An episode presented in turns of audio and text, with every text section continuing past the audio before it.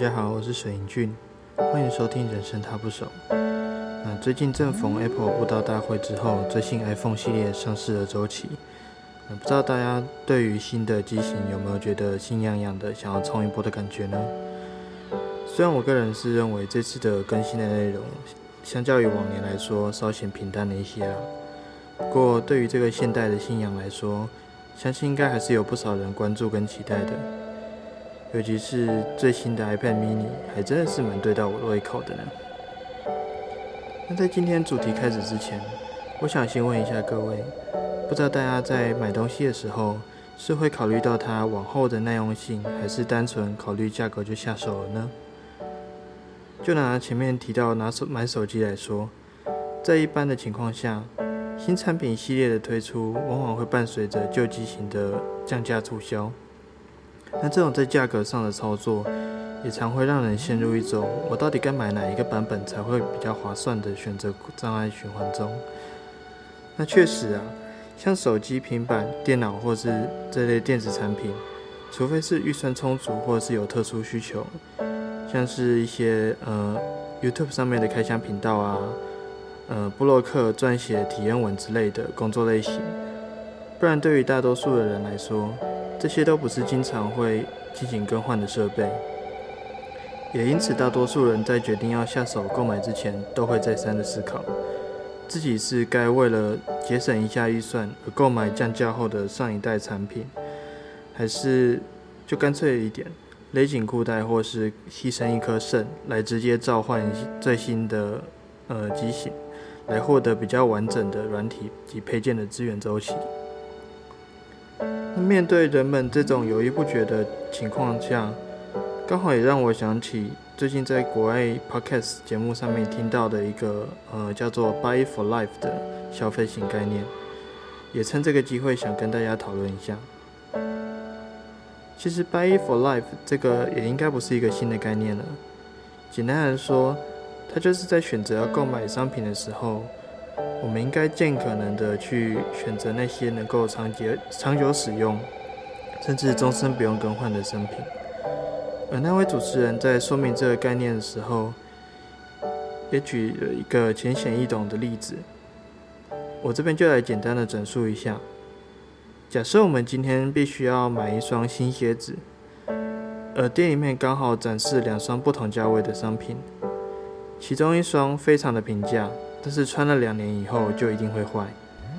而另外一双则是因为它特殊的设计跟用料，所以可以保证你穿十年以上依然坚固耐操。不过价格就相对的比较高一些。那这时候如果你坚持为了节省预算而选择了前者价格较便宜的款式的话，那势必两年之后你还是需要再花上同样的一笔钱再做一次购买。嗯，久而久之的话，就会变成一种长期性的固定支出。而相对于直接购买另一双能够长久使用的鞋子，你在相同的十年里面所累积下来的花费，可能还是会比较高一点。而这个概念在现在环保意识抬头的社会风气来看，更是一个减少资源浪费的体现。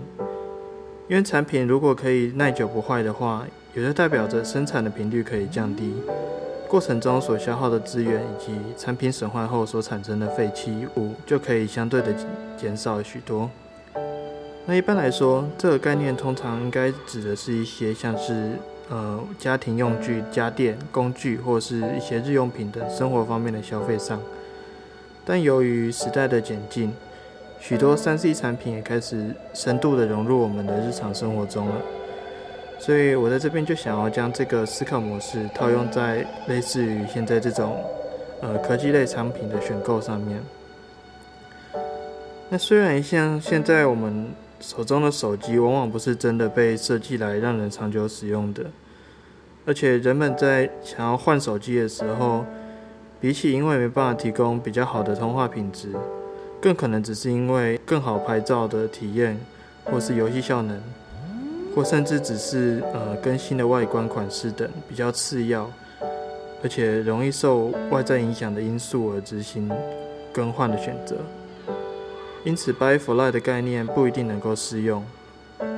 但如果我们将这个概念套用在配件的选购上面的话，可能就会比较明了许多。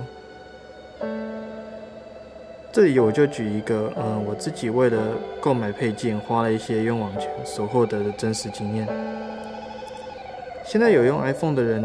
大概都会知道，苹果设备最机车的地方就是它那条搞自闭的 Lightning 充电线。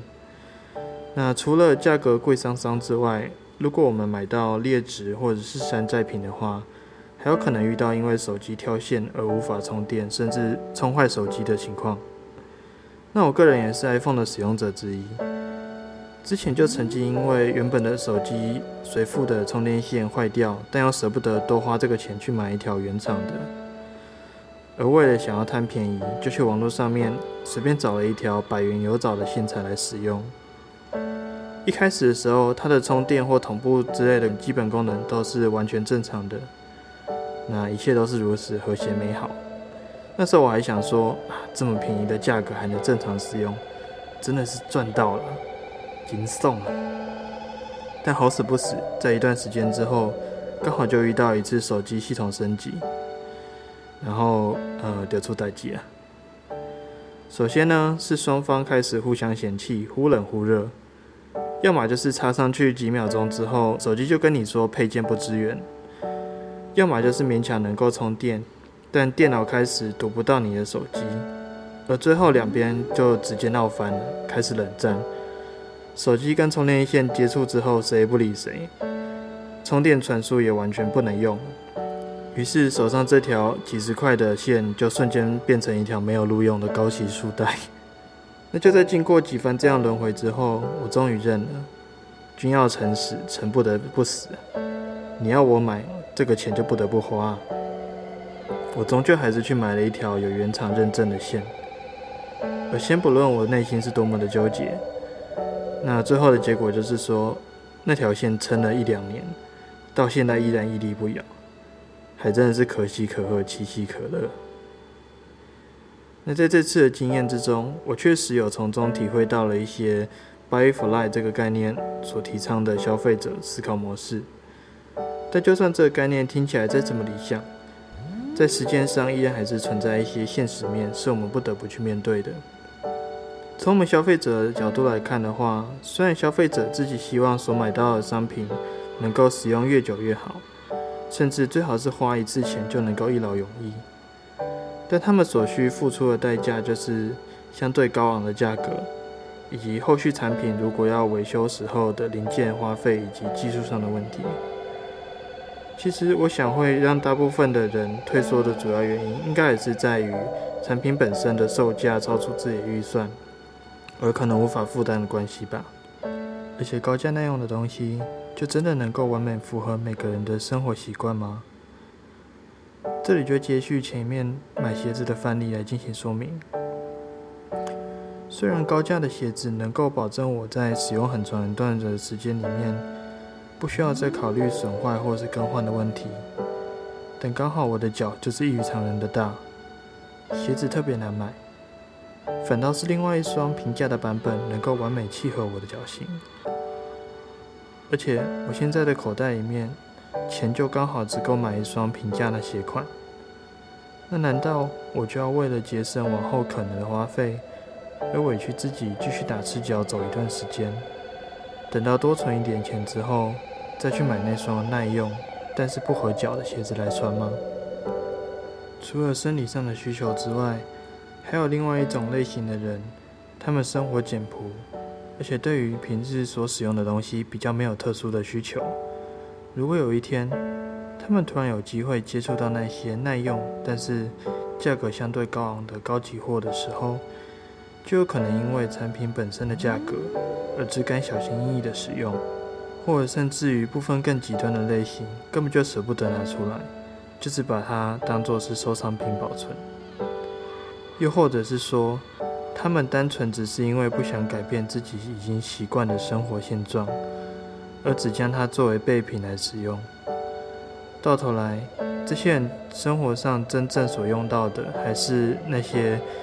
他们另外去买的便宜商品，或者是。依然觉得堪用的旧品。那么这些因为舍不得使用而被闲置的高级品，除了可能变相的造成资源的浪费之外，还会因为使用者的心理忌讳，为了更加保护这些产品而去购买附加的防护用具，进而带来一些额外的支出。在另外一方面，对于制造厂商来说，产品就是他们赚钱的源头。要是他们一开始就把商品做得非常耐用的话，也就意味着他们的生命周期就会被拉长。而消费者在购买一件商品之后，再次购买同样东西的可能性就会下降。那这时候，就算厂商推出新一代产品再怎么诱人，还是会有一定比例的人会选择安于现在的版本。毕竟手边的东西还能够使用，也没必要时常性的做更新嘛。而如果在这段漫长的产品周期间，厂商没有办法另开辟裁员的话，他们能够获得的利润就会相对的下降。另外，虽然不确定是不是真的是因为这种原因呢，有部分的厂商就会把脑筋动到产品的本身，在设计中动一些小小的手脚，造成产品的计划性报废。但又能尽量的不降低产品原本的使用品质，借着这种方法来刺激消费者，在一定的时间之后还会选择持续的购入。又或者是说，有些厂商会在贩售主要的硬体之余，将部分的重心转往软体方面的后续服务。这样一来，除了可以开辟新的财源之外，还可以借机增加消费者的粘着性。不过，如果我们先撇除厂商耍心机的部分，现在有许多我们生活中常见到的东西，也会因为它们本身组成的材质特性、技术限制，或是人们所使用的需求的改变，而造成它们无法被设计成能够满足 “buy for life” 的条件的形态。比较常见的是，现在电子产品中的锂电池构造。在正常使用一段时间后，就会开始产生容量消退，或是长时间放置未充电之后，也会直接的损坏。还有近年来因为环保意识的兴起，很多产品也开始标榜使用环保材质来制造。而大家应该也都知道，所谓环保材质，就是容易在自然环境中被降解的原料。那如果像是鞋子这类东西，它的鞋底使用的是环保材质所制造的话，往往在放置一段时间之后，鞋底就会自然的崩解脱落。因为这些种种因素限制，许多现代化产品的使用年限就被大幅的缩短了。像之前家人有趁着父亲节优惠的时候，购买了一组全新的电动刮胡刀送给长辈，但因为家中长辈平时生活也比较简单。并不会主动的去将惯用的东西做升级，所以那一组刮胡刀就被暂时搁置在一边，直到前一阵子才又被找出来。但不幸的是，由于大多数新式的电动刮胡刀都是属于内建锂电池的，那大家也都知道，现在锂电池如果放置太久没有充电的话，就容易坏掉。那这刮胡刀也很不幸的，因为这个特性的影响。在完全没有拆封的情况下，就变得无法使用了。那说了这么多，总归来讲，“buy for life” 这个概念虽然看似理想，但身为使用者的我们，如果真的想要实践的话，还是要好好评估一下自己的消费能力、生活习惯，再来做出与自己最契合的选择，而不是一味的追求最耐用的产品，而忽略了自己真正的需求。那如果是制造厂商的话，则可以透过一些附加价值的提供，